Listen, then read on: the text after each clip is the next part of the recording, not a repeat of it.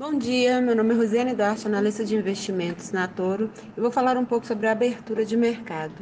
Ah, hoje, nessa segunda-feira, dia 27 de novembro, eh, tivemos a divulgação do relatório Focus, que trouxe ali uma perspectiva de diminuição do IPCA para 4,53 e variação do PIB para 2,84, ah, mantendo constante para os próximos anos a projeção.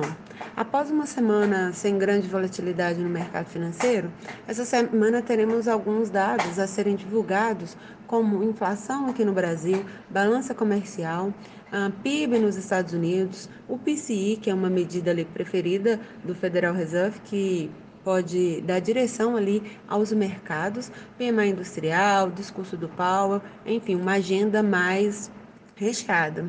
É, ou seja, né, mais drives em relação à semana anterior.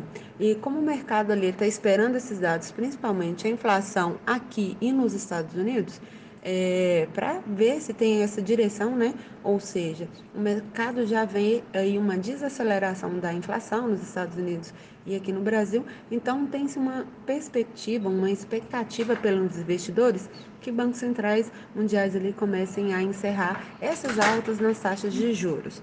Ah, o dólar index nesse momento ele trabalha cotado a 120, 103, 103,25 pontos, títulos americanos de 10 anos sendo negociado a 4,46% e o petróleo Brent opera nesse momento cotado a 79,6 dólares e o minério de ferro com uma ligeira alta de 0,30%.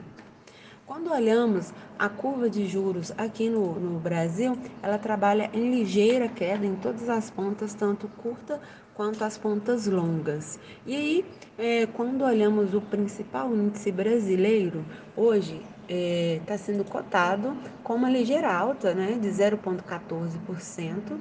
Uh, cotado a 126.500 pontos.